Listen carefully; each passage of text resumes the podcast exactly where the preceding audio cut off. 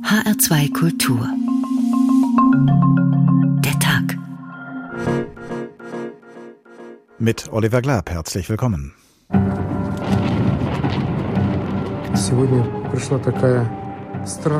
Heute ist eine so schreckliche Tragödie passiert, eine weitere Tragödie in unserer Stadt Mariupol, von der fast nichts mehr übrig geblieben ist. Helft Mariupol. Dort gibt es eine humanitäre Katastrophe. Weder Wasser noch Medikamente noch Lebensmittel wurden den Menschen gebracht, die seit Tagen unter vollem Beschuss sind.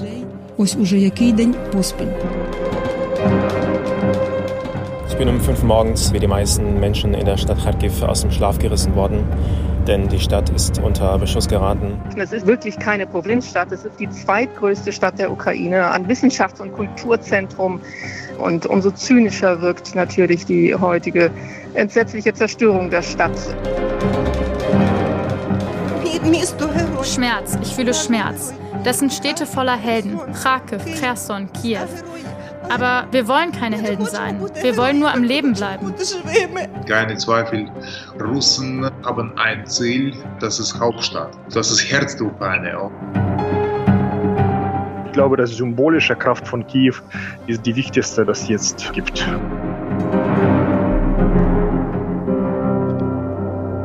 Kiew, Mariupol, Kharkiv. Gerade die Städte der Ukraine sind in den letzten Wochen zu Angriffszielen geworden, zu Kriegsschauplätzen und zum Teil sogar schon zur Beute der russischen Truppen, aber eben auch zu den vielleicht wichtigsten Bastionen des ukrainischen Widerstands. Steht und fällt mit ihnen die Kontrolle, die beide Seiten über das Land gewinnen oder behalten wollen? Wenn die Angreifer keine Städte erobern, ist ihr Feldzug dann zum Scheitern verurteilt? Und wenn die Verteidiger ihre Städte nicht halten können, verlieren sie dann das ganze Land? Gerade in und vor den Städten zeigt der Krieg sein schrecklichstes Gesicht, denn Zerstörungen in einer Stadt ziehen weite Kreise, sie treffen auf einen Schlag viele Menschen, die in ihren Mauern Schutz gesucht haben. Und so kann im Krieg jede Stadt Zuflucht oder Hölle sein. Wie schwierig ist es, eine Stadt zu erobern oder zu verteidigen? Das können, wie, das können Präsidenten wie Volodymyr Zelensky und Bürgermeister wie Vitali Klitschko gerade von ihrer Hauptstadt aus bewegen. Und was geschieht, nachdem eine Stadt erobert worden ist, mit denen, die nicht fliehen konnten? Verteidigt, erobert, gehalten. Städte im Krieg. So heißt diesmal der Tag in HR2 Kultur. Und wir beginnen ihn zunächst mal nicht in der Ukraine, sondern in der russischen Hauptstadt Moskau, denn dort hat Präsident Wladimir Putin heute bei einer Großkundgebung die russische Annexion der Krim gewürdigt, die sich heute zum achten Mal jährt, also jenen Tag, an dem er sozusagen den ersten Fuß in die Tür zur Ukraine stellte. Unser Korrespondent Marius Reichert hat das Spektakel für uns beobachtet. Das Luschniki-Stadion, glaubt man den Bildern des russischen Staatsfernsehens, bis zum letzten Platz gefüllt. Vor allem junge Frauen und Männer, die Fahnen schwenken, lachende Gesichter, angemalt in den russischen Nationalfarben. Es ist der Tag, an dem Russland die Annexion der Krim feiern will, mit ganz viel Musik. Mit einer Stunde Verspätung tritt auch der russische Präsident Wladimir Putin auf die Bühne. Es ist so gekommen, dass der Beginn der Sonderoperation dann bricht die Übertragung im Fernsehen einfach ab. Zu sehen sind aufgezeichnete Musikerauftritte, ein Hackerangriff, ein Vorfall im Stadion. Unsinn lässt der Kreml am Nachmittag mitteilen, der Abbruch sei eine technische Panne gewesen, es habe einen Fehler auf einem Server gegeben. Wenige Minuten nach der vermeintlichen Panne geht die Rede Putins weiter. Und wir sehen, wie heldenhaft unsere Jungs im Laufe dieser Operation agieren und kämpfen.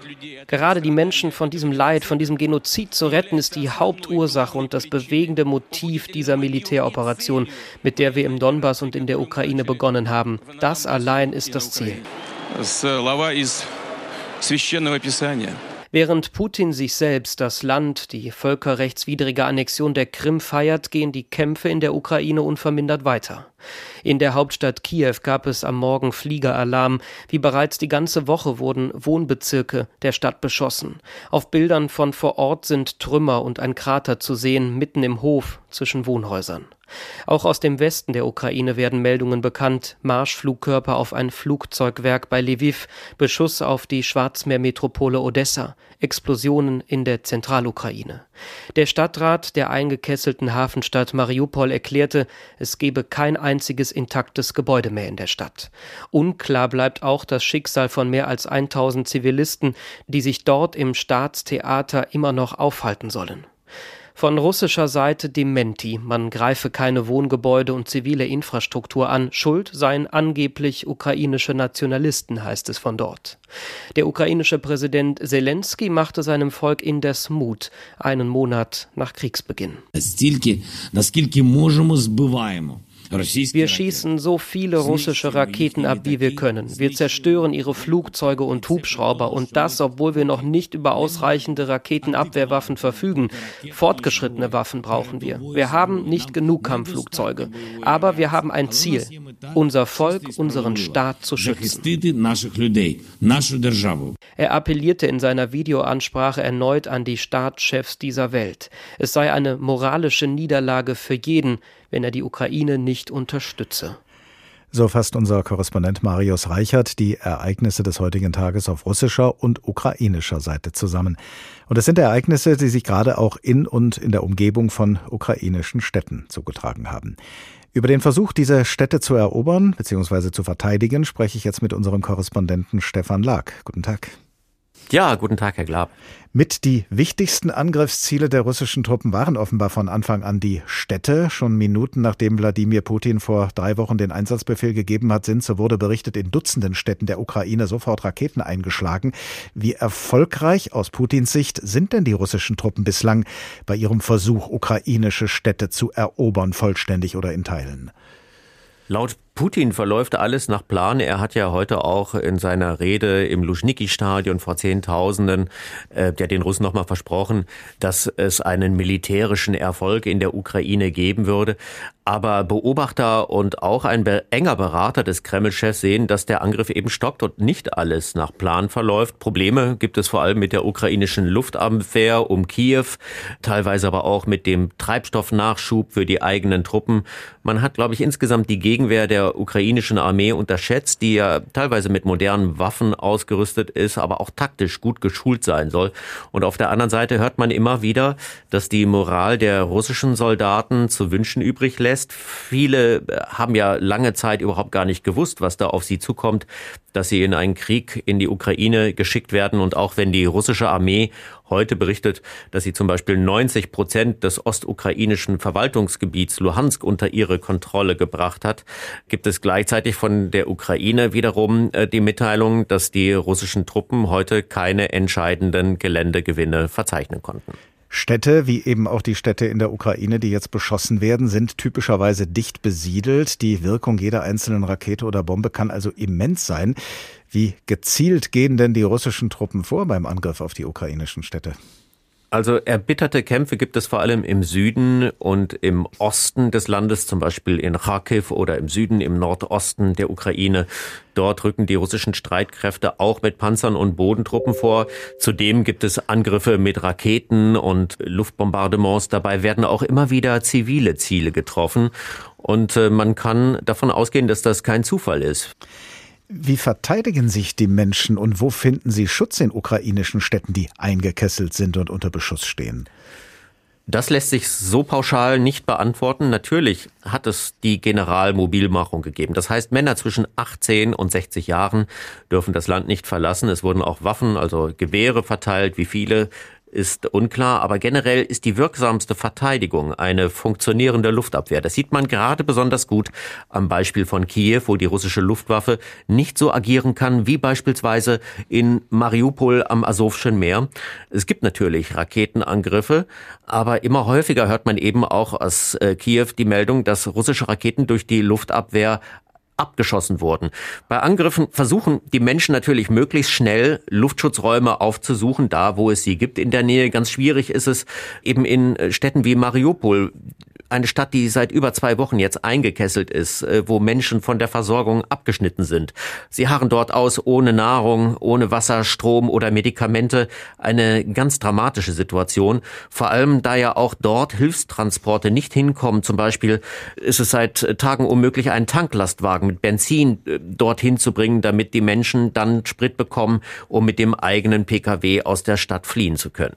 Die erste größere ukrainische Stadt, die in diesem Krieg unter russische Kontrolle geraten ist, war die Stadt Cherson im Süden des Landes. Das heißt, was in und mit einer Stadt passiert, nachdem sie erobert worden ist, lässt sich vielleicht gerade am Beispiel der Stadt Cherson ablesen. Und da haben wir nun seinerzeit gehört, dass die Menschen dort nach der Eroberung durch die russische Armee Demonstrationen abgehalten, russische Soldaten bedrängt und zivilen Widerstand geleistet hätten. Wie dürfen wir uns das vorstellen? Ja, in Cherson haben immer wieder Hunderte gegen die russischen Besatzer demonstriert. Die Menschen sind dort unter erheblichem Risiko auf die Straße gegangen, haben sich den Soldaten zum Beispiel mit ukrainischen Fahnen entgegengestellt und ihnen zumindest deutlich gemacht, dass die russischen Truppen dort als unerwünschte Besatzer gesehen werden.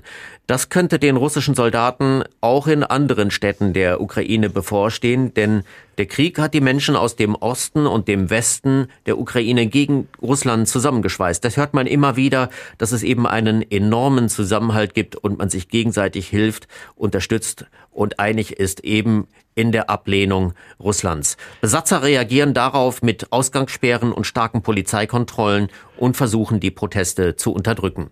Der ukrainische Präsident Zelensky hat die Stadt Cherson wegen ihres zivilen Widerstandes als Heldenstadt bezeichnet. Er selbst hält sich ja wohl weiterhin in der Hauptstadt Kiew auf. Was können er oder auch Bürgermeister Vitali Klitschko bewegen in Kiew und von Kiew aus? Der ukrainische Präsident Zelensky koordiniert als Oberbefehlshaber das militärische Vorgehen. Er hat sich die erfahrensten Generäle und Offiziere nach Kiew geholt, um dort die Verteidigung der Hauptstadt zu organisieren. Ich habe es vorhin schon gesagt, es gibt vereinzelt Luftangriffe auf die ukrainische Hauptstadt. Es werden dabei auch immer wieder Wohnhäuser getroffen, es gibt Tote und Verletzte, aber eben werden auch häufig russische Raketen durch die ukrainische Luftabwehr abgeschossen und die russische Luftwaffe kann nicht so agieren wie in anderen anderen äh, Städten. Klitschko und Zelensky arbeiten eng zusammen. Klitschko, der Bürgermeister Kiews, ist vor allem für die Versorgungslage in der Stadt zuständig und organisiert, wenn man das so sagen kann, das Alltagsleben für die Kiewer, zumindest das, was es noch gibt. Er wendet sich aber auch wie Zelensky regelmäßig an die Weltöffentlichkeit mit Appellen, die Ukraine jetzt stärker zu unterstützen. Und beide sind natürlich enorm wichtig für die moralische Unterstützung und Motivation der Armee und der Bevölkerung. Umso besorgniserregender ist das, was wir auch hin und wieder gehört haben in letzter Zeit, dass Bürgermeister oder überhaupt Kommunalpolitiker entführt worden seien. Was bezweckt und erreicht die russische Seite damit? Ja, zum Beispiel in Melitopol ist das passiert im Süden der Ukraine. Da wurde dann der Bürgermeister gegen russische Kriegsgefangene ausgetauscht. Generell kann man, glaube ich, sagen, bezweckt wird auch damit, kritische Bürgermeister in den besetzten Städten durch Russlandfreundliche zu ersetzen. Informationen und Einschätzungen von Stefan Lag. Er ist Korrespondent für das Studio Moskau und beobachtet für uns die Lage in der Ukraine. Vielen Dank. Verteidigt, erobert, gehalten. Städte im Krieg. Der Tag in HR2 Kultur. Zum Wendepunkt in einem Krieg kommt es oft gerade dann, wenn die Hauptstadt eines Landes erobert oder angesichts einer bedrohlichen Lage aufgegeben wird. Letzteres geschah zum Beispiel im ersten Jahrhundert vor Christus im Bürgerkrieg in der Römischen Republik, während des Bürgerkrieges zwischen den beiden Feldherren Caesar und Pompeius. Caesar marschiert damals mit seinen Truppen von Gallien aus auf Rom zu und daraufhin entscheidet der dort residierende Pompeius mit dem gesamten Senat aus Rom zu fliehen. Der römische Senat nicht mehr in der Hauptstadt. So etwas hat es bis dato noch nie gegeben. Es ist so, als würden heutzutage Bundestag und Bundesregierung aus Berlin flüchten. Der römische Politiker und Philosoph Cicero schreibt daraufhin sofort einen Brief an seinen Freund Atticus. Beim Himmel, wie kommt dir der Entschluss des Pompeius vor? Ich meine, dass er Rom verlassen hat. Ich weiß gar nicht, was ich sagen soll. Bald wieder sage ich, es war grundverkehrt, Rom verlassen. Unsere vier Wände, heißt es, machen das Vaterland nicht aus, aber Altar und Herd. Themistokles hat es auch getan. Jawohl, aber nur, weil die eine Stadt dem Ansturm des Barbarenheeres nicht standhalten konnte. Und Perikles hat es etwa 50 Jahre später nicht getan, obwohl er nichts als den Mauerkreis der Stadt besetzt hielt. Und unsere Ahnen haben, als selbst der Rest der Stadt erobert war, doch noch die Burg gehalten. Nach der Erregung in den Landstädten und den Reden der Leute, mit denen ich sprach, kommt es mir wieder so vor, als würde dieser Entschluss eine heilsame Wirkung ausüben. Ganz erstaunlich jammern die Leute, Rom ohne Beamte, ohne Senat. Ich weiß nicht, ob es dort wirklich so ist, aber du wirst mir darüber berichten. Und ganz erstaunlichen Eindruck macht auf die Bevölkerung das Bild. Pompeius auf der Flucht. Die Lage hat sich verändert. Man meint, man darf Cäsar nunmehr keinerlei Zugeständnisse mehr machen. Cäsar marschiert auf Rom zu und der Senat ergreift die Flucht, die Flucht aus der Hauptstadt. Und man hört geradezu, wie Cicero im Brief an seinen Freund Atticus darüber fassungslos den Kopf schüttelt. Fassungslos und ratlos, denn eine Lage, in der staatliche Repräsentanten in der Hauptstadt ihres Landes nicht mehr sicher sind, muss eine aussichtslose Lage sein. Umso wichtiger, ja unerlässlicher für den Zusammenhalt der Ukraine ist es deshalb, dass Präsident Zelensky nach wie vor in der Hauptstadt seines Landes ausharrt und dass Bürgermeister Vitali Klitschko sagt, die Hauptstadt ist das Herz der Ukraine und sie wird verteidigt werden. Und er ergänzt, Kiew sei derzeit das Symbol und die vorgeschobene Operationsbasis der Freiheit und Sicherheit Europas und werde nicht aufgegeben. Mehr über die große historische Bedeutung der Stadt Kiew und über ihre wechselvolle Geschichte erzählt uns jetzt mein Kollege Thorsten Schweinhardt. Mutter aller russischen Städte. Diesen Beinamen trägt weder Moskau noch St. Petersburg, sondern Kiew. Keine russische Stadt, und doch liegen hier in der Stadt am Ufer des Dnjepr die Ursprünge nicht nur von Russland, sondern auch der Ukraine und Belarus. Der Sage nach wurde Kiew im 5. oder 6. Jahrhundert von drei Brüdern gegründet, die sich auf drei Hügeln niederließen. Der älteste Bruder, Ki, gab Kiew seinen Namen. Im 9. Jahrhundert begann sich dann ein Volk für die Stadt zu interessieren, das schon lange die Flüsse dieser Region befuhr, die Rus. Sie kamen ursprünglich wohl aus Schweden. 982 eroberten die Rus Kiew und erklärten die Stadt zu ihrem Fürstensitz. Eine strategisch brillante Entscheidung, denn von Kiew aus ließ sich der bedeutsame Handelsweg zwischen dem Ostseeraum und dem Byzantinischen Reich kontrollieren. Ausgehend von Kiew entstand in den folgenden Jahrzehnten die sogenannte Kiewer Rus, das altslawische Großreich, das die Keimzelle für das spätere Russland und seine Nachbarstaaten bilden sollte.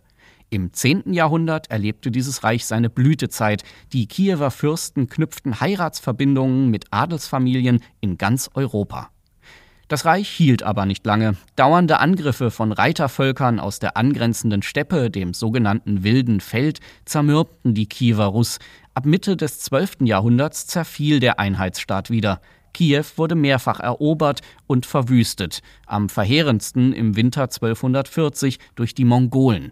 Nach zehnwöchiger Belagerung zerstörte die Reiterhorde die reiche Handelsstadt fast vollständig.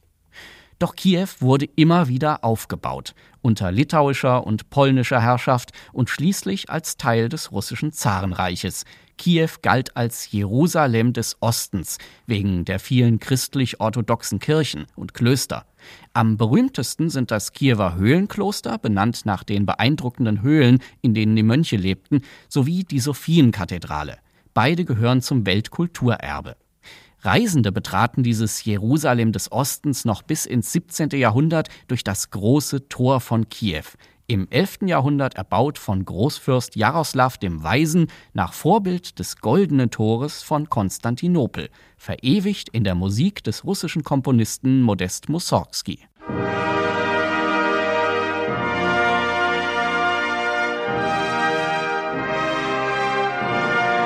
Noch etwas verbindet Kiew mit Jerusalem. Auch diese Stadt kam nie wirklich zur Ruhe. Nach der russischen Revolution von 1917 wurde Kiew zu einem besonders blutigen Schauplatz im russischen Bürgerkrieg. Und unter Stalin zerstörten die sowjetischen Behörden viele historische Bauwerke der Stadt. Einige davon wurden nach der Unabhängigkeit der Ukraine rekonstruiert. Auch wenn vieles doch verloren bleibt, Kiew hat seinen Charakter behalten, als Symbol für Identität und Geschichte dieser Region, ihrer Größe und ihrer bis heute schwelenden Konflikte. Es ist kein Zufall, dass gerade in Kiew immer wieder neue Bewegungen in Richtung Frieden und Demokratie ihren Anfang nahmen, zuletzt 2013-14 bei den Massenprotesten auf dem Maidan, dem zentralen Platz von Kiew. Und als Hauptstadt der Ukraine kommt Kiew in diesen Tagen des Ukraine-Krieges eine wahrscheinlich kaum zu unterschätzende Bedeutung zu. Denn eine Hauptstadt ist wohl nicht nur, wie das Wort schon sagt, das Haupt, also der Kopf ihres Landes, sondern auch ihr Herz, wie es Vitali Klitschko, der Bürgermeister von Kiew, in diesen Tagen sagt. Dr. Andreas Priberski ist Politikwissenschaftler an der Universität Wien und er hat unter anderem mit der Bedeutung von Städten, insbesondere von Hauptstädten, für die politische und kulturelle Identität sich beschäftigt. Guten Tag. Schönen guten Abend. Wie, auf welchen Wegen, unter welchen Voraussetzungen wird eigentlich eine Stadt zu einer Hauptstadt? Gibt es da in der Geschichte bestimmte Muster? Muster gibt es, äh, die sich allerdings unterscheiden. Äh, das eine, das scheint wohl die ursprüngliche, der ursprüngliche Ausgangspunkt in Kiew gewesen zu sein. Das ist äh, der Sitz einer Regierung, eines Fürsten, eines, äh, einer ähnlichen Figur zunächst einmal äh, ein befestigter Platz. Das zweite ist der Handelsplatz. Und das dritte ist die Projektion einer neuen Stadt. Äh, das ist bei Kiew das, was am weitesten entfernt ist. Das prototypische Beispiel für diese neue Stadt ist vielleicht Brasilia, also dass das jeder kennt, in äh, die Hauptstadt von Brasilien. Aber auch äh, zum Teil, was weniger im Bewusstsein ist, das politische Zentrum von Berlin kann man durchaus als eine solche Planstadt bezeichnen. Kiew ist eine Mischung aus traditionellem Regierungssitz mit unterschiedlichen Regierungen dann im Laufe der Jahrhunderte und Handelsplatz. Eine Hauptstadt, die diesen Namen verdient, muss ja einerseits ganz praktisch als Hauptstadt funktionieren mit ihren Institutionen, ihrem Apparat, wenn man so will. Aber wie wichtig ist die Hauptstadt darüber hinaus für die nationale Identität eines Landes? Also der Apparat, wie Sie es jetzt so schön genannt haben, begibt sich schon äh, seit langem in Gebäude, die entweder von Anfang an als Symbolgebäude konzipiert sind oder als äh, Symbol, zu Symbolen werden. Das Beispiel, das vielleicht kulturell am weitesten verbreitet ist, aber zugleich am wenigsten bekannt, sind die Uffizien in Florenz. Kennt heute jeder als Museum, äh, ist historisch gesehen wie Uffizi auch heißt, also Büros, ist ein Bürogebäude der sehr komplexen Stadtverwaltung, die sich dort eingerichtet hat.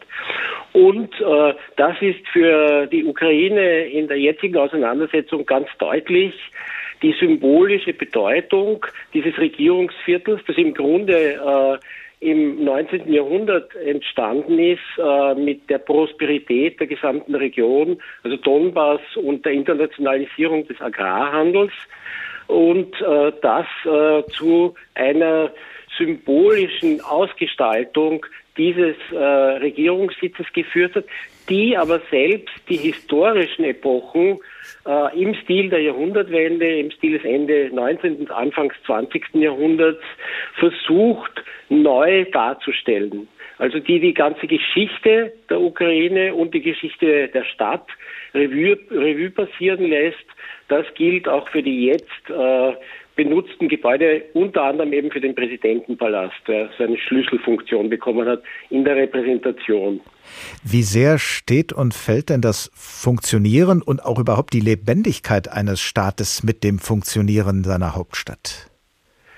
Äh, einerseits gar nicht heutzutage, könnte man sagen, weil äh, im Grunde benötigt man wahrscheinlich wichtiger ein paar gut geschützte Serveraufbewahrungsorte, äh, Serverstationen, um die Systeme am Laufen zu halten und eine mobile Truppe, die die Infrastruktur eben in einen Zusammenhang hält. Aber eine Funktion, die seit dem 19. Jahrhundert bis heute geblieben ist, ist die der Symbol, also des Raumes für politische Öffentlichkeit. Und was Sie auch in der Sendung gerade angesprochen haben, den Maidan, das ist so ein typischer äh, Ort äh, für politische Öffentlichkeit. Das gibt es in vielen Städten. Die Plätze, an denen der Staat sich manifestiert, äh, durch Veranstaltungen und an denen aber auch der Protest und die Opposition sich einfindet, um, äh, wie im Fall äh, von Kiew, äh, auch äh, dieses politische System zu ändern. Wenn Sie so äh, wollen, ein Vorbild dafür wäre, wenn man das wieder in eine Gesamtgeografie einordnen will, die Place de la Bastille in Paris, ehemals Symbol äh, des feudalen Königtums, dann gestürmt Symbol der Revolution, heute ein ganz zentraler Ort für Proteste und Demonstrationen in Paris. Ähnlich hier die Funktion des Maidan in Kiew und äh, daher auch die Notwendigkeit, äh, die symbolische, das zu behalten, um die Symbolik dieses demokratischen öffentlichen Raumes, der ja erst vor kurzem errungen wurde, auch weiter äh, für sich in Anspruch nehmen zu können. Das heißt, in Bezug auf Hauptstädte kann man eigentlich diesen Satz, den wir eben in dem Brief Ciceros an Atticus gehört haben, unsere vier Wände machen das Vaterland nicht aus, den könnte man eigentlich nicht unterschreiben. Der Schaden ist schon groß, wenn in einem Krieg die Hauptstadt aufgegeben wird oder fällt. Ich denke schon, nämlich seit dem Zeitpunkt und das äh, bei allen Voraussagen, die wir aus Cicero äh, durchaus entnehmen können, scheint er doch nicht vorausgesehen zu haben. In dem Moment nämlich, wo diese Kategorie der politischen Öffentlichkeit für die Versammlung äh, der Bürgerinnen und der Raum, der dafür erforderlich ist, eine andere Rolle äh, spielt. Also der Umschlag ist da vielleicht die frühe Moderne, 15. Äh, Jahrhundert, zum Beispiel wieder Florenz, wo äh, mit der Abschaffung der Medici-Herrschaft, dann mit der Vertreibung der Medici, der Platz zu klein wird für den Großen Rat und der Platz vor dem Rathaus zum Versammlungsort des Großen Rates wird. Und so wird sukzessive die Straße und die Plätze einer Stadt werden zu Orten des politischen Geschehens und der Versammlung der Bürger, heute würden wir sagen, der Ort der Zivilgesellschaft, in dem sie äh, ihre Meinung, ihre politischen Wünsche und Forderungen zum Ausdruck bringen kann. Dr. Andreas Priberski, Politikwissenschaftler an der Universität Wien, er beschäftigt sich mit der Bedeutung von Städten, insbesondere von Hauptstädten für die politische und kulturelle Identität eines Landes. Ganz herzlichen Dank. Sie hören den Tag in HR2 Kultur. Verteidigt, erobert, gehalten. Städte im Krieg, so haben wir diesen Tag überschrieben, angesichts der belagerten und bombardierten Städte in der Ukraine. Wie gnadenlos gerade der Kampf um Städte sein kann und zu welchen Mitteln Belagerer auch dann noch greifen, wenn sie ihre Belagerung aufgeben müssen, das zeigt die Geschichte der fliegenden Leichen von Kaffa, die der amerikanische Schriftsteller Arno Carlin in dem folgenden kurzen Text aus seiner Kulturgeschichte der Plagen und Seuchen erzählt. 1346 war die Pest den Karawanenstraßen folgend bis zur Hafenstadt Kaffa auf der Krim, später Feodossia, vorgedrungen. Die Stadt, in der die Genueser Schutz gesucht hatten, war drei Jahre lang von Janibek, dem Khan der Kipchak-Tataren, belagert worden. Als die Pest unter den Belagerern zu wüten begann, musste sich Janibek mit den noch lebenden Soldaten zurückziehen und er hinterließ Berge unbestatteter Leichen. Ob Wahrheit oder Legende, es wird berichtet, dass er der Stadt ein grausiges Abschiedsgeschenk machte. Mit Hilfe seiner Katapulte schoss er die infizierten Leichen über die Mauern von Kaffa. Die Belagerten warfen die Leichen zurück und stießen sie ins Meer, aber die Pest blieb in der Stadt. Und zwar ausgerechnet in einer Stadt auf der Krim, die Jahrhunderte später lange zur Ukraine gehörte und vor genau acht Jahren von Russland annektiert worden ist. Quasi das Vorspiel des jetzigen Angriffskrieges auf die gesamte Ukraine. Selbst der Westen des Landes, der am weitesten von Russland entfernt ist, gerät nun in den Fokus der russischen Invasion. Heute Morgen kamen Meldungen, dass der Flughafen der westukrainischen Stadt Lviv unter Beschuss stehe. Dabei ist diese Stadt bislang der Ort gewesen, an dem viele ukrainische Flüchtlinge Halt machen, bevor sie versuchen, von dort aus ins benachbarte Polen und damit in die EU zu gelangen. Und sie ist auch Zufluchtsstätte für Menschen, die in anderen Städten nicht mehr sicher waren bzw. nicht mehr versorgt werden konnten. Einigen dieser Menschen ist unser Korrespondent Björn Blaschke, der bis heute Mittag in Lviv war, in einem dortigen Kinderkrankenhaus begegnet. Katja beugt sich über das Kinderbett. Liebevoll streichelt sie Sophia, ihrer schlafenden Tochter, übers Köpfchen. EKG-Elektroden heften an Sophias Brust. Eine Blutdruckmanschette umschließt eines ihrer dünnen Ärmchen. Ein Intubationsschlauch führt über den Mund in ihre Luftröhre. Dabei ist Sophia so klein, dass sie auch in dem Kinderbett noch zu verschwinden scheint. Genau wie Diana, ihre Zwillingsschwester, die im Bett gegenüber liegt. Sophia und Diana, das erzählt ihre Mutter, die 39-jährige Katja, sind im vergangenen September zur Welt gekommen. In Kiew, als Frühgeburten, elf Wochen vor dem errechneten Termin. Und sie hatten von Anfang an Lungenprobleme, weshalb sie nach der Geburt in stationärer Dauerbehandlung waren. Das sei gut gelaufen, so Katja. Dann begann Russland, Kiew zu bombardieren. Immer wieder mussten die drei bei Luftalarm in den Schutzraum. Das Medizinerteam in Kiew hat dann vor einigen Tagen dafür gesorgt, dass Katja und ihre Töchter die Stadt verlassen konnten. Zusammen mit anderen Patienten reisten sie in einem medizinisch ausgerüsteten Sonderzug ins westukrainische Lviv. Hier kamen Sophia und Diana sofort ins Mutter-Kind-Krankenhaus. Denn die Zeit während der Bombardements im Schutzraum hat ihnen geschadet, sagt Dr. Vera Primakova, ihre Ärztin in Lviv. Besonders ihr Aufenthalt gleich zu Beginn des Krieges. Als die Bombardements begannen, wurden sie in einen Keller verlegt. Sie waren vier Tage lang da unten. Die Babys bekamen eine Virusinfektion. Dianas Lungengewebe ist ohnehin nicht weich, sondern starr.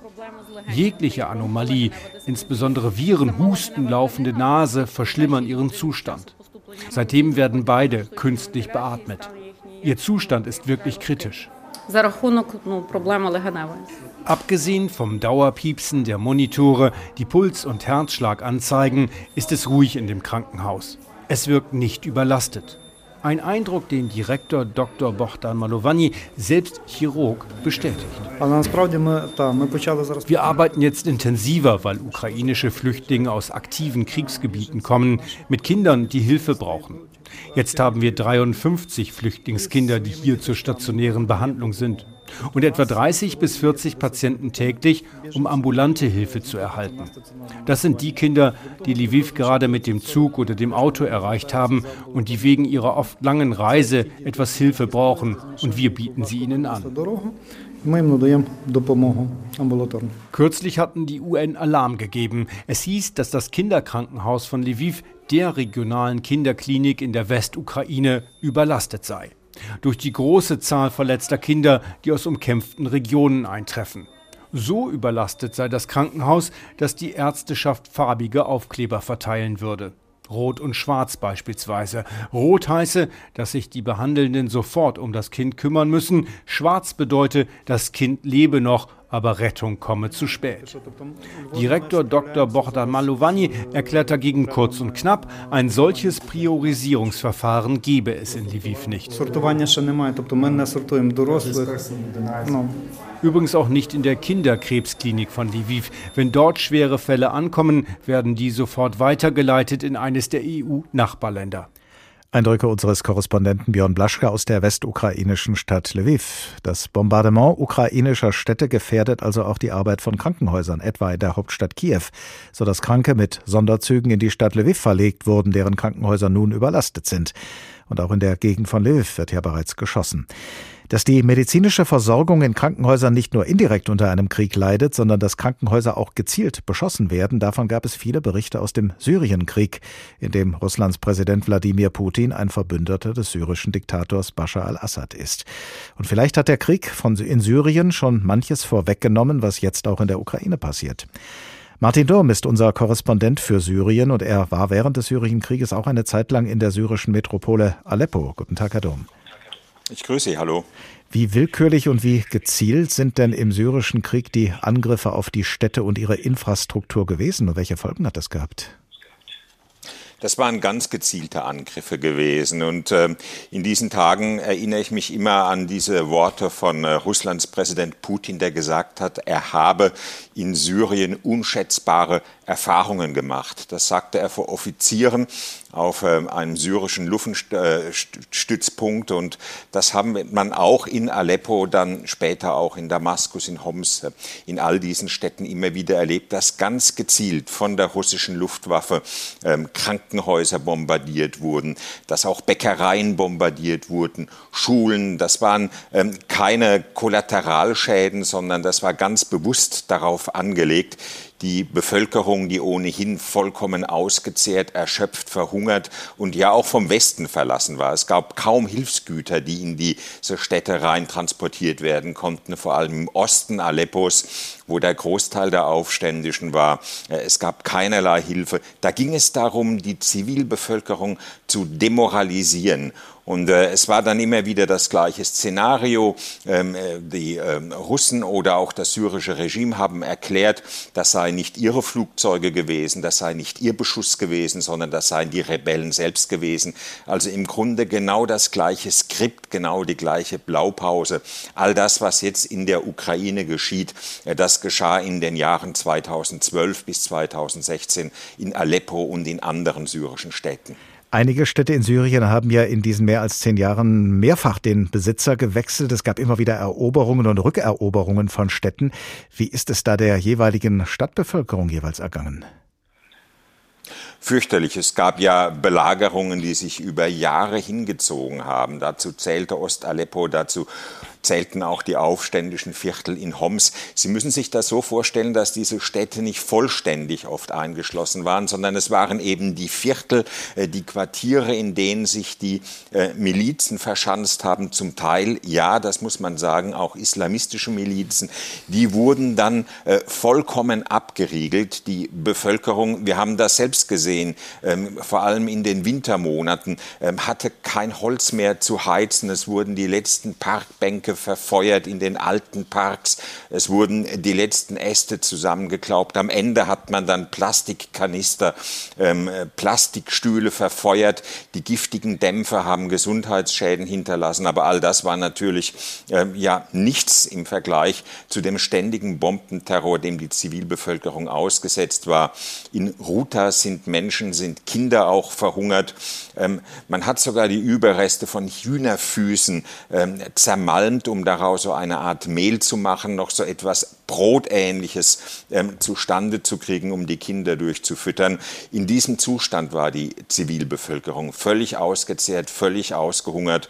Und äh, letztendlich war sie dann ja auch gezwungen, diese Stadtviertel zu verlassen. Am Ende blieben dann nur noch die Milizen drin und die wurden dann tatsächlich auch vom Regime und vor allem auch den mit dem Regime verbündeten Milizen niedergekämpft. Ist es also in diesem Krieg äh, tatsächlich gerade auch um den Besitz von Städten gegangen? Ist darum gekämpft worden und hat sich Assad möglicherweise deshalb halten können, weil er seine Hauptstadt Damaskus ja halten konnte?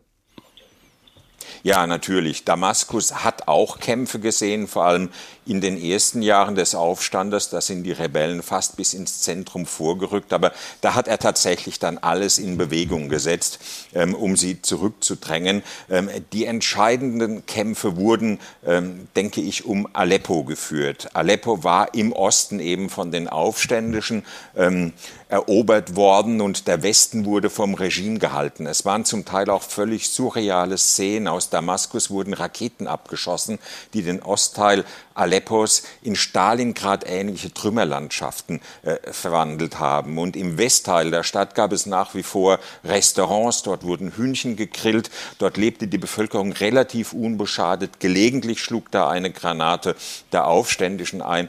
Aber das ist eben das Schicksal dieser syrischen Städte gewesen, sei es Aleppo, sei es Homs, teilweise eben auch Damaskus, dass es Viertel gab, die völlig dem Erdboden gleich gemacht wurden, eben auch vor allem mit Unterstützung Unterstützung der russischen Luftwaffe. Danach gingen dann libanesische Milizen wie die Hezbollah oder auch äh, andere Schiitenmilizen aus dem Iran, auch aus Afghanistan zum Teil in diese zertrümmerten Städte rein und erledigten sozusagen die Drecksarbeit für das Regime. Aber das war immer eine ganz gezielte Zusammenarbeit.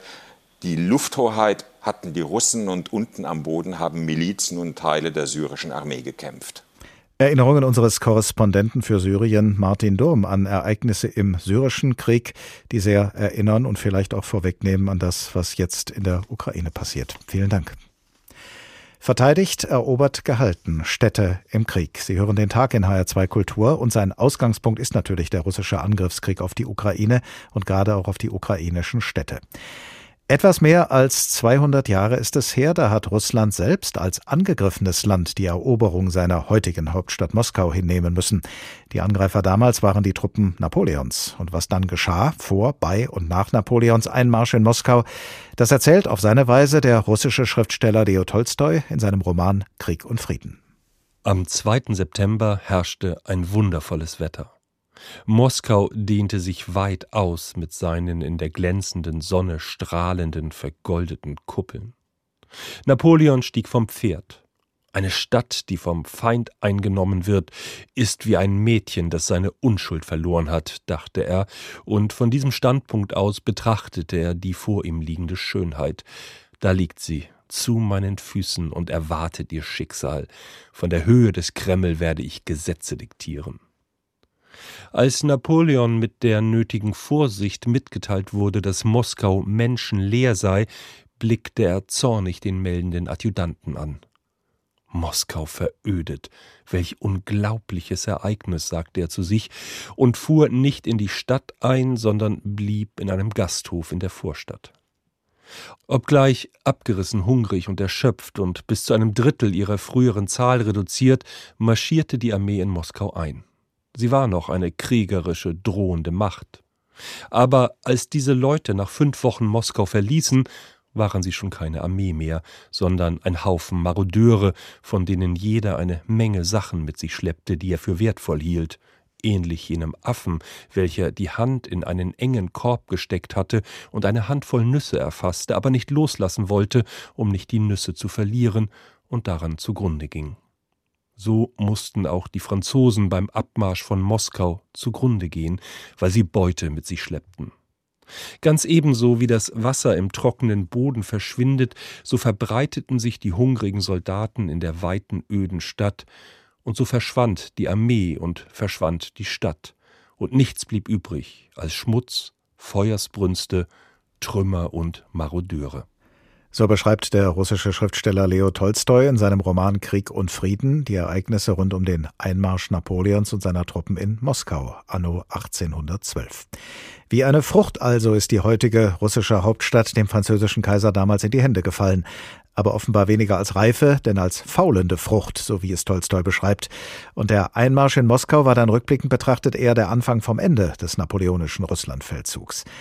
Anders verhielt es sich im spanischen Bürgerkrieg in den 1930er Jahren, denn erst als der putschende General Francisco Franco ganz zum Schluss auch die spanische Hauptstadt Madrid in seine Gewalt gebracht hatte, war sein Putsch wirklich gelungen. Und gerade an der Eroberung Madrids, daran erinnert jetzt noch einmal der Kollege Mark Koch, hat Franco sich lange die Zähne ausgebissen. Dabei schien das Ziel doch zunächst zum Greifen nah. Sie kommen. Die Truppen der faschistischen Generäle Barela und Yagüe pflügen sich durch die Casa del Campo, das ehemalige königliche Jagdrevier im Westen der spanischen Hauptstadt. Niemand scheint die erfahrenen Soldaten und ihre moderne Kriegsmaschine aufhalten zu können, schon gar nicht die Parteimilizen der republikanischen Regierung mit ihren lächerlich alten Vorderladern und ihrer schlechten Ausbildung. Der aufständische General Francisco Franco hat angekündigt, am nächsten Tag, einem Sonntag, die Messe in der Kathedrale zu besuchen. Doch dann beginnt das Wunder von Madrid.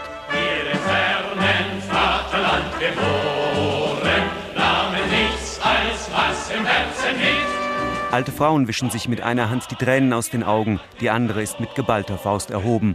2000 Ausländer marschieren im Gleichschritt über die Prachtstraße Gran Via. Doch wir haben die Heimat nicht verloren. Unsere Heimat ist heute vor Madrid. Es sind Franzosen, Russen, Serben, Österreicher und vor allem Deutsche. Die Brigaden sind eine Erfindung der kommunistischen Internationalen. Die ist der Ansicht, dass die vom Franco-Aufstand bedrohte Spanische Republik auch militärisch unterstützt werden müsse.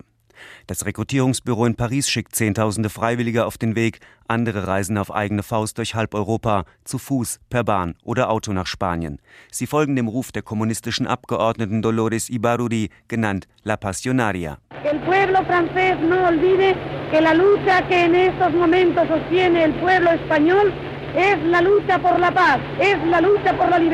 das französische Volk darf nicht vergessen, dass der Kampf, den Spanien in diesem Moment führt, ein Kampf für Frieden und Freiheit ist.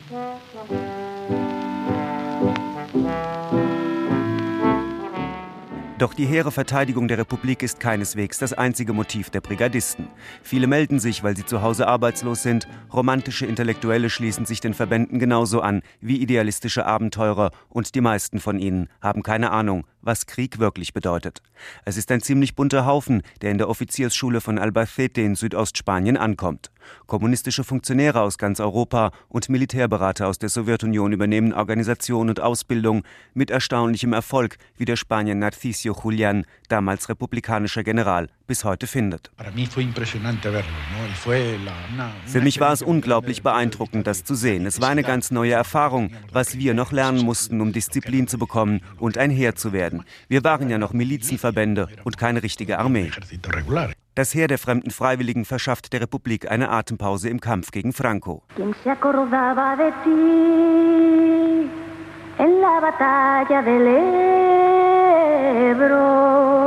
Was den Brigadisten an Ausrüstung und Erfahrung fehlt, versuchen sie durch selbstmörderische Tapferkeit wettzumachen. Mehr als die Hälfte der 40.000 fällt in den Kämpfen am Ebro, am Jarama in Teruel oder in der Hauptstadt. Als die Schlacht um Madrid im November 1936 das Universitätsgelände erreicht, stehen die aufständischen Truppen schon im Erdgeschoss der Philosophischen Fakultät, während der deutsche Willy Bürger mit den Brigadisten das erste Stockwerk verteidigt. Wirklich echte, klare Fronten abgegrenzte Fronten gab es in diesem Kampf kaum. Den internationalen Brigaden gelingt das Wunder von Madrid. Trotz der pausenlosen faschistischen Luft- und Artillerieangriffe können sie die spanische Hauptstadt halten. Madrid wird erst 1939, im letzten Jahr des Bürgerkriegs, fallen. Die Verbände der freiwilligen Verteidiger werden schon ein Jahr zuvor auf internationalen Druck hin aufgelöst. 60 Jahre später wird ihnen symbolisch die spanische Staatsbürgerschaft verliehen weil sie die spanische Hauptstadt Madrid, solange sie die Chance dazu hatten, gegen die Truppen Francos verteidigt haben, damals im spanischen Bürgerkrieg, der in dem Moment zu Ende war, als sich auch die Hauptstadt in Francos Händen befand. Und das bringt uns wieder zu der Frage, wie sehr es in einem Krieg in der Ukraine oder wo auch immer auf die Städte ankommt. Jonas Neugebauer ist Militärhistoriker und er promoviert gerade an der Universität Potsdam über den Kampf in Städten. Guten Tag. Guten Abend. Wir haben gerade gehört, die internationalen Brigaden haben Madrid erstmal gerettet damals im spanischen Bürgerkrieg, aber als sie aufgelöst waren, ist die spanische Hauptstadt dann spät, aber eben doch von den Franco-Truppen erobert worden. Unter welchen Voraussetzungen können sich Städte denn ohne Hilfe von außen halten? Ich glaube, in dem Fall von Madrid kommt es tatsächlich weniger auf die Hilfe von außen an oder kam es weniger auf die Hilfe von außen an, sondern es ging mehr um die Entschlossenheit. Es ging um ein gewisses Know-how, eine gewisse Expertise, was, was Taktik und, und, und äh, Vorgehensweise angeht. Es kam aber vor allem darauf an, dass die Verteidiger entschlossen gekämpft haben. Ähm, ohne Hilfe von außen heißt im Prinzip, äh, wenn Städte abgeschnitten werden, heißt das natürlich, dass sie von Versorgung abgeschnitten werden. Das erschwert natürlich das Leben und natürlich auch den Kampf in der Stadt für den Verteidiger. Aber prinzipiell ist es durchaus möglich, sehr lange für einen Verteidiger in einer Stadt äh, die Stellung zu halten. Wo liegen denn die besonderen Schwierigkeiten, eine Stadt äh, ja je nach Perspektive entweder zu erobern oder zu verteidigen? Und was entscheidet am Ende darüber, ob Angreifer oder Verteidiger erfolgreich sind? Prinzipiell muss man sagen, aus Sicht, vor allem aus Sicht des Angreifers, ist äh, ein Angriff auf eine Stadt immer schwierig. Das war schon immer so. Der Stadtkampf war schon immer sehr schwierig und war vor allem sehr verlustreich.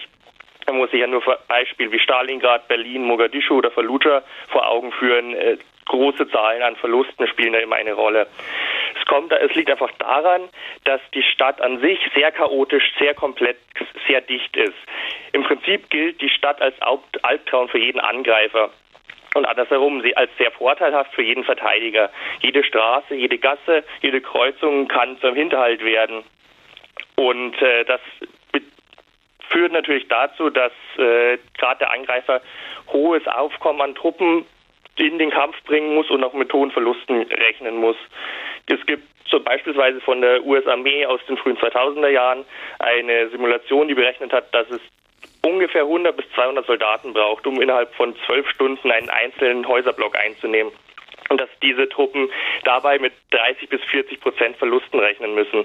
Also man sieht ja ungefähr, was für ein Aufkommen man an Soldaten braucht, um als Angreifer in einer Stadt tatsächlich ähm, etwas reißen zu können, um es umgangssprachlich zu sagen. Wir sind, ja, wir sind in diese Sendung ja mit zwei Fragen hineingegangen, unter anderem, wenn die Angreifer keine Städte erobern, kommen sie dann mit ihrem Feldzug nicht weiter und wenn die Verteidiger die Städte nicht halten können, verlieren sie dann das ganze Land? Das sind die beiden Fragen. Würden Sie aus militärhistorischer Sicht diese beiden Fragen bejahen? Ich würde ein klares historisches Jein dazu geben. Prin prinzipiell ist es so, ähm, wer ein Land kontrollieren möchte, muss die Bevölkerung kontrollieren. Und in Ländern wie der Ukraine, wo 80 Prozent, fast 80 Prozent, momentan ich glaube über 70 Prozent der Gesamtbevölkerung in den Städten leben, ist natürlich die Kontrolle über die Städte entscheidend, über die Kontrolle äh, über die Bevölkerung. Das heißt im Umkehrschluss allerdings nicht, dass wenn die Ukrainer es nicht schaffen, die Städte der Ukraine, ob es jetzt Kiew oder Lviv oder so äh, ist, zu verteidigen, heißt das nicht automatisch, dass Russland damit den Krieg in der Ukraine gewinnt. Was wäre denn dazu nötig, um ihn dann zu gewinnen, wenn man die, wenn sie die Städte alle erobert hätten? Äh, das ist eine gute Frage. Prinzipiell, man braucht sich ja bloß das Beispiel, das wir eben in dem Einspieler schon gehört haben, von, von Moskau anschauen. Ähm, Moskau zwar zu dem Zeitpunkt nicht Hauptstadt, aber doch ein, ein wichtiges Zentrum in, in Russland bei, bei Napoleon. Äh, da war auch die Stadt war besetzt, die russische Armee, die Bevölkerung hatte sich einfach ins Hinterland zurückgezogen und äh, damit hatte die äh, französische Armee, die Grande Armee, keine Möglichkeit, das Land zu, tatsächlich unter die Kontrolle zu bringen.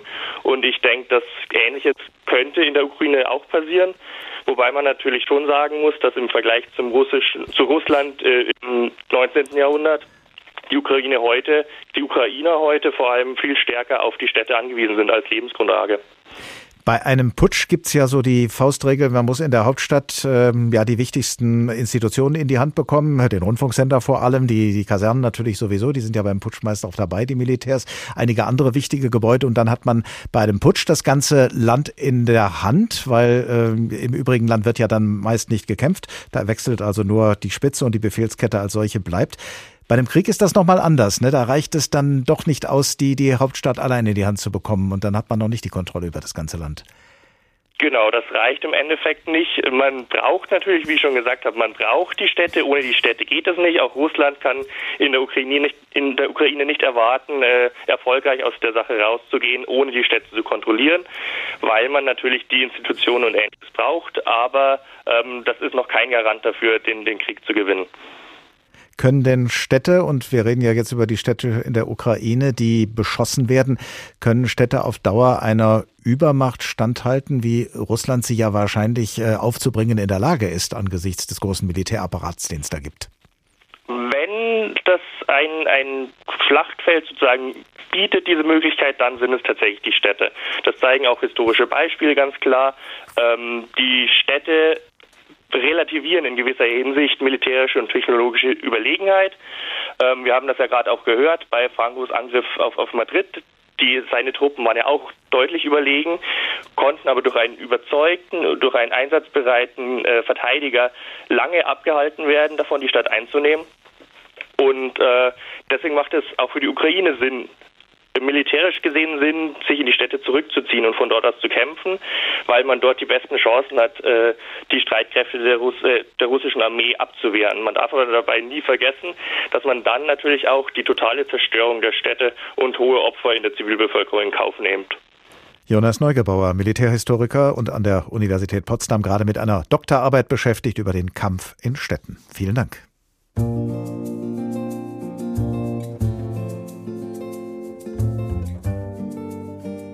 Verteidigt, erobert, gehalten. Städte im Krieg. Das war der Tag in HR2 Kultur. Und nach diesem Tag können wir alle vielleicht besser einschätzen, was es bedeutet, wenn die Städte der Ukraine nun Angriffsziel und Kriegsschauplatz sind und wenn sie entweder zur Beute der angreifenden russischen Truppen werden oder sich als Bastionen des Widerstandes zu halten versuchen. Was Sie gehört haben, finden Sie als Podcast auf hr2.de und in der ARD Audiothek. An den Tagen dieser Woche haben gearbeitet Rainer Dachselt, Karin Fuhrmann, Markus Hürtgen, Doris Renk und Dorothea Schuler. Ich heiße Oliver Glab und ich wünsche Ihnen eine gute Zeit. Bis zum nächsten Tag.